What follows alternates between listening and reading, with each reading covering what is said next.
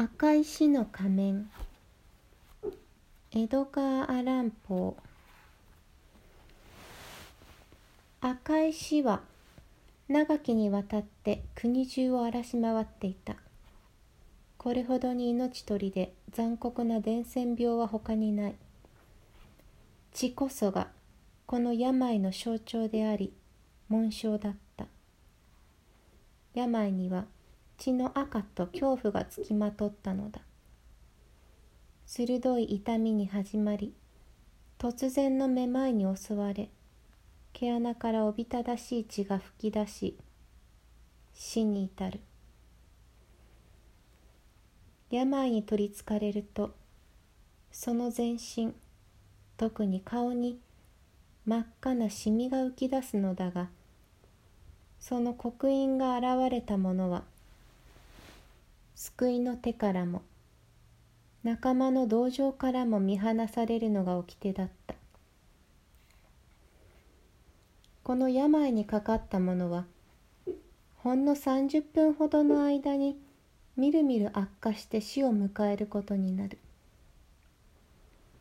しかし国王プロスペロの心はいささかも揺るがず聡明な判断を下した。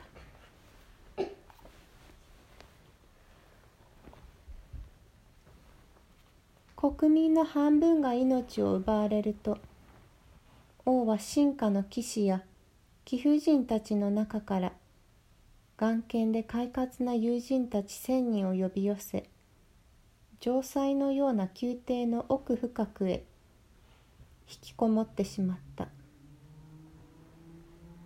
宮廷は広大で壮麗。王自身の一風変わった趣味を生かした堂々たる建物だ。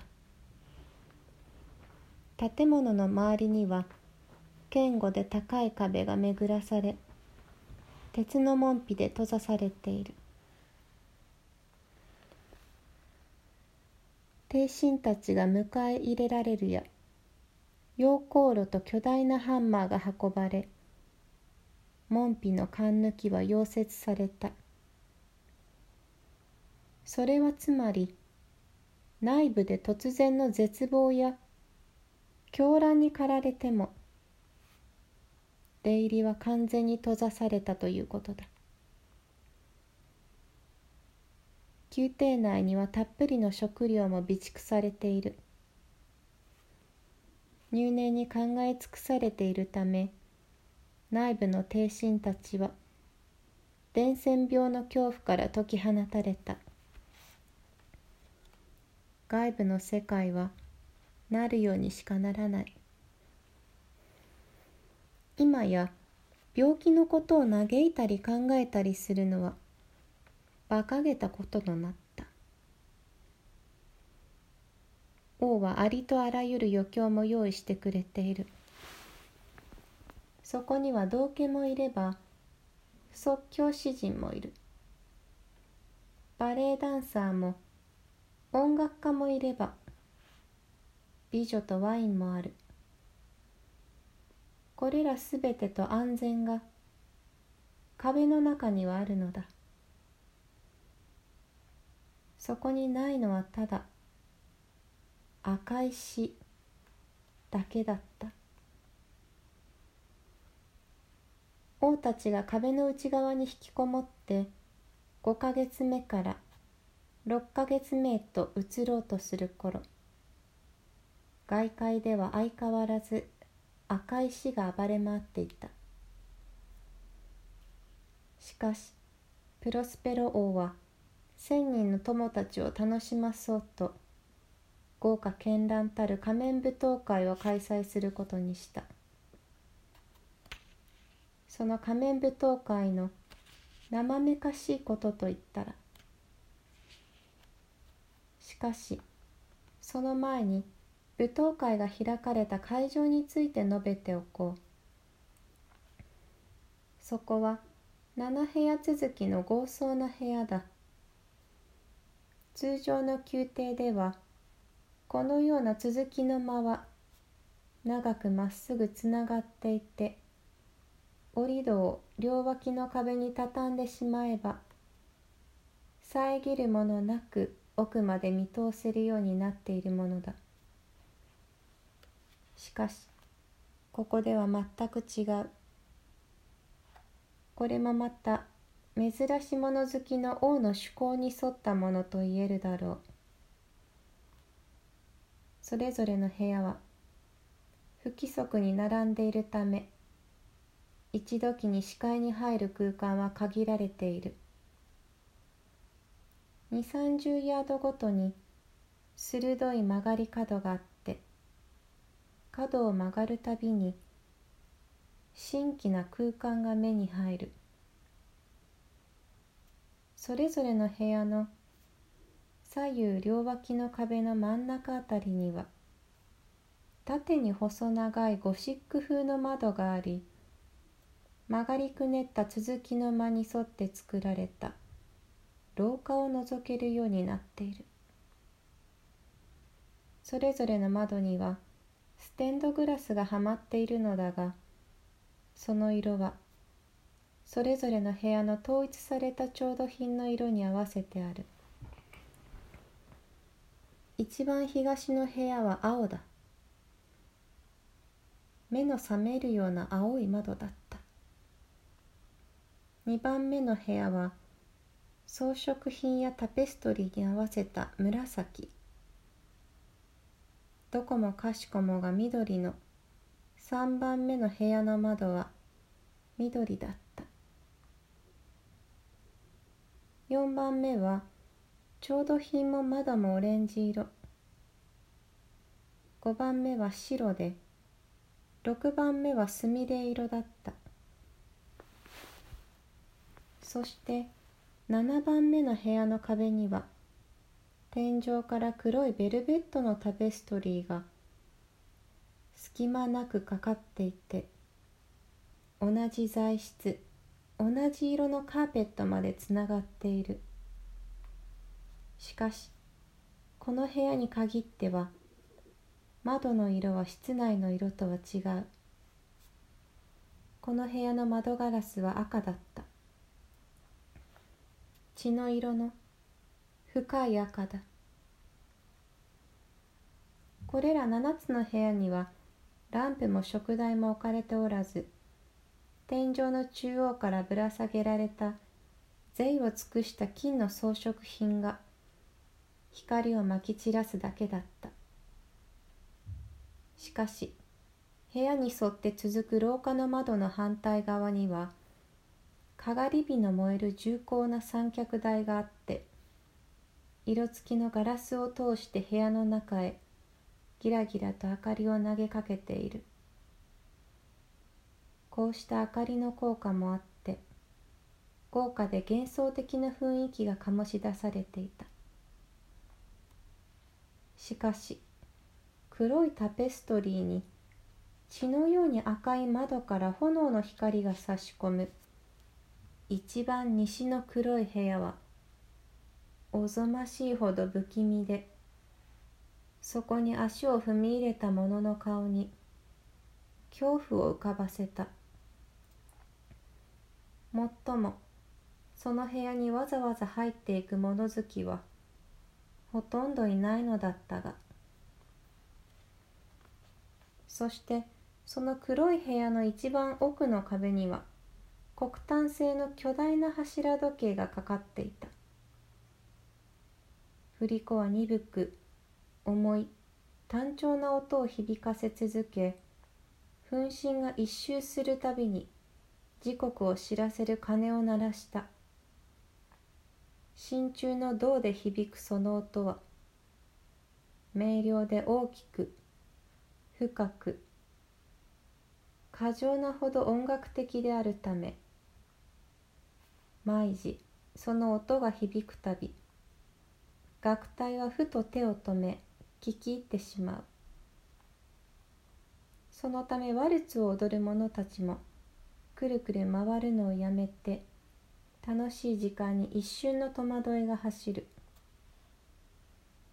時計の鐘が鳴る間に踊り手たちの顔は青ざめ年長の者も落ち着き払った者も無双にふけるか瞑想を始めたかのように思わず額に手を当てるのだった。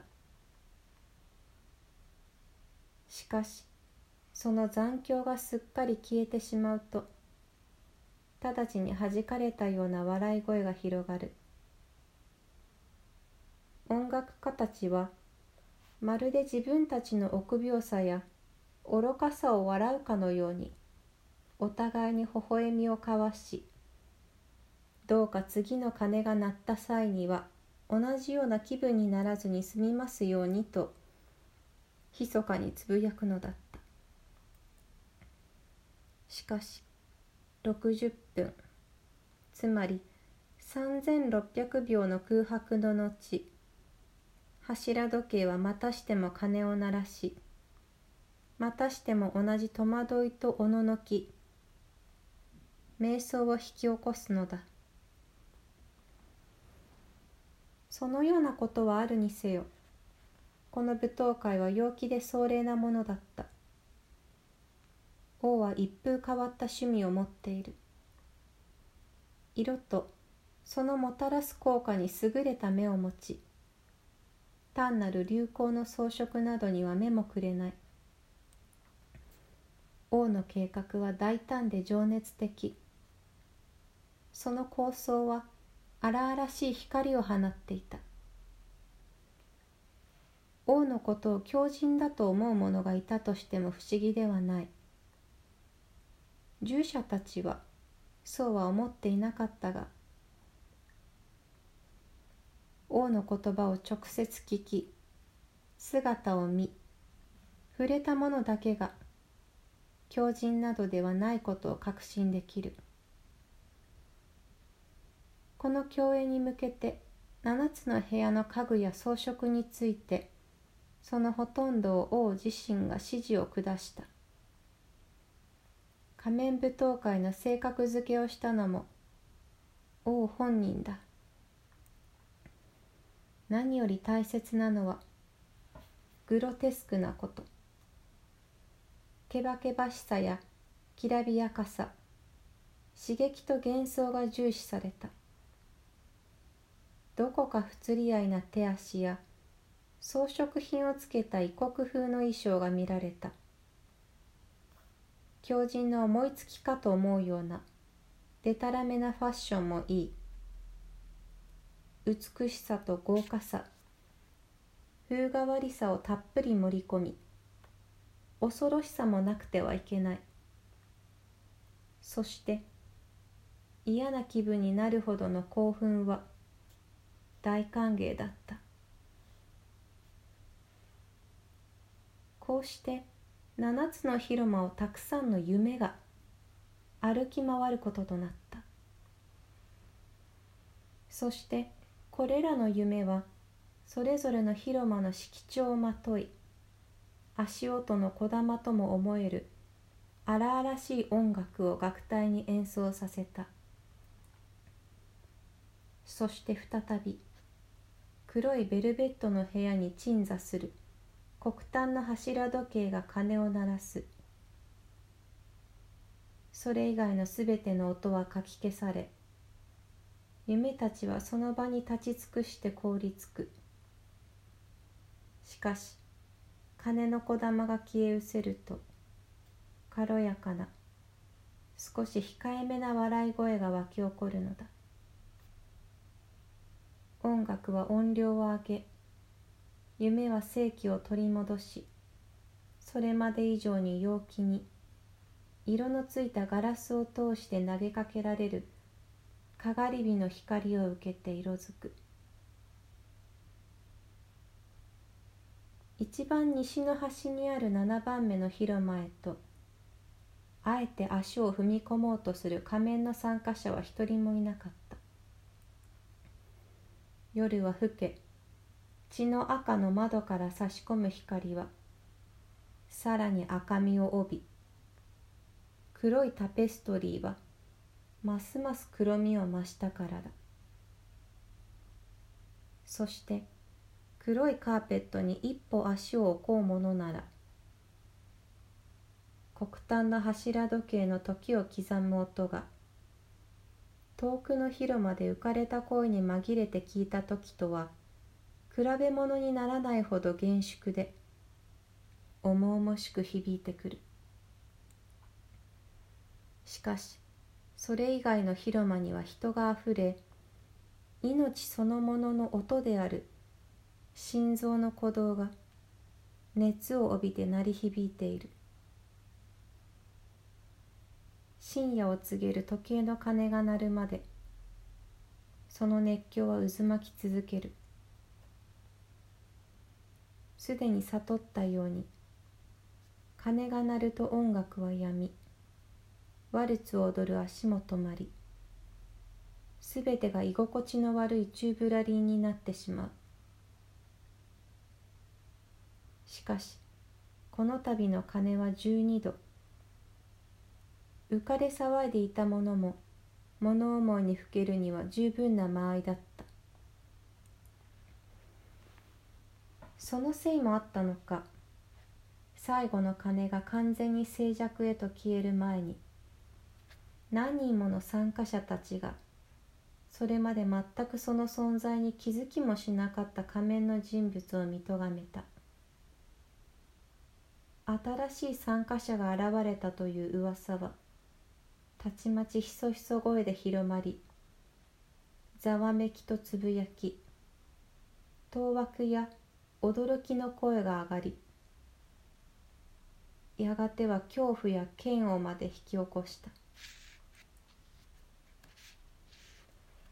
これまでに述べたようなそもそもが幻想的な舞踏会においては並大抵の紛争ではこれほどの混乱を引き起こしはしない。事実。この仮面舞踏会の紛争には一切の規定などなかった。にもかかわらず九段の人物は異彩中の異彩漠然とした王の想定をはるかに超えるものだった。人の心にはそれ以上は触れてはならないという金銭があるものだ。生も死も笑いの種でしかないというような心の金銭をなくしてしまった者にだって笑いでは済まされないことはあるものだ。しかしこの誰だかわからない仮面の人物には基地や礼儀のかけらもないと参加者の誰もが心の深くから感じた。その人物は細身で長身。頭のてっぺんから足の先まで。死に装束に包まれていた。その仮面は硬直した死体の無表情をまとっていて間近で見聞したところで死体と見間違えただろう。そこまでならば怒りに駆られた参加者たちもまだしも耐えられたかもしれない。しかしその人物は明らかにやりすぎていた。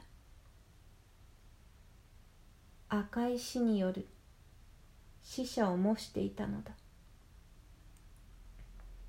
死に装束は血にまみれ大きな特徴であるその広い額には恐怖の赤いシミが散りばめられていたのだ。プロスペロ王の目がついにこの不気味な人物に注がれた。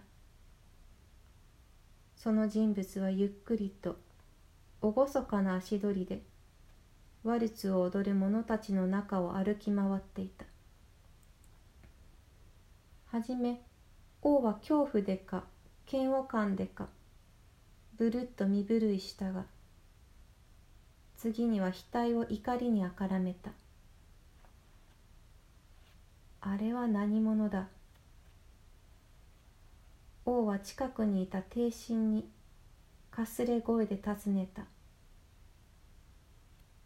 これほど冒涜的な真似をして我々を侮辱するのは一体何者なのだ？直ちに捕らえて仮面を取れ素性を明らかにして明日の日の出とともに胸壁より吊るし首にせよ。プロスペロ王がその言葉を発したのは一番東の青の広間だった。その声は七つの広間に朗々とはっきり響き渡った。勇猛で眼見な王が振り回す手を合図に音楽は止んでいたからだ。その東の青の広間の王の傍らには一塊の青ざめた帝臣たちがいた。王が声を発した時その中から何人かが不審な仮面の人物に向かう動きがあった。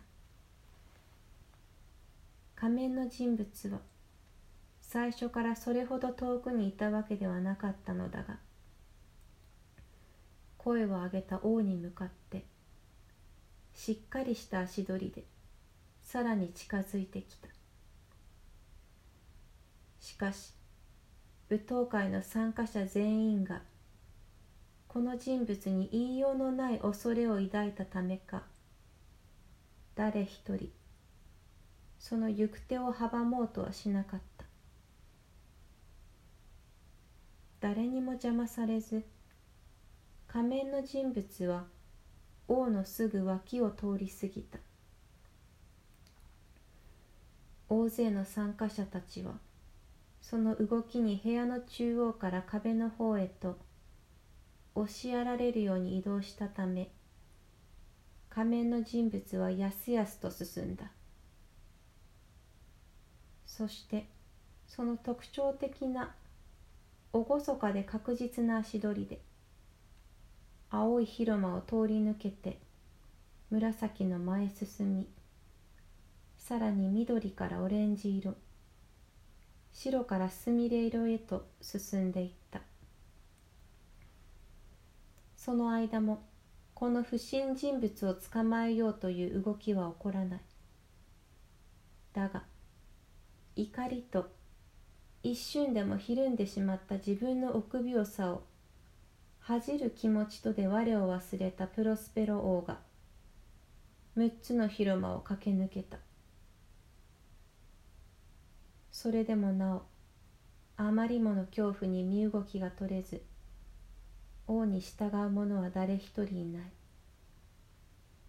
抜き身の探検を高く掲げた王は素早い足取りで仮面の人物に迫る。その距離がもはや34フィートになろうかという時。黒い広間にたどり着いた仮面の人物が突然振り向いて王と正面から対峙した。鋭い悲鳴とともに探検はきらめきながら黒いカーペットの上に落ちその直後その探検の上に覆いかぶさるように命を失ったプロスペロ王が倒れ伏した。その後勇気を振り絞った参加者たちが大勢黒い広間になだれ込み黒炭の柱時計の陰にじっと立っている背の高い仮面の人物につかみかかった。一同は一斉に言い知れない恐怖に息を飲んだ。手荒く引き剥がした死に装束と死体のような仮面の中には何もなかったのだ。ただ空間だけがあった。それはまさに赤い死だった。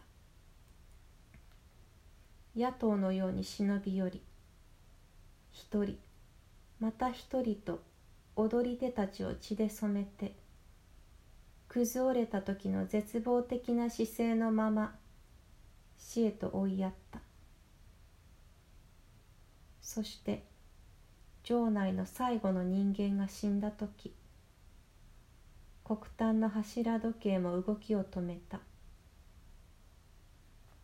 三脚台のかがり火も消え果てた。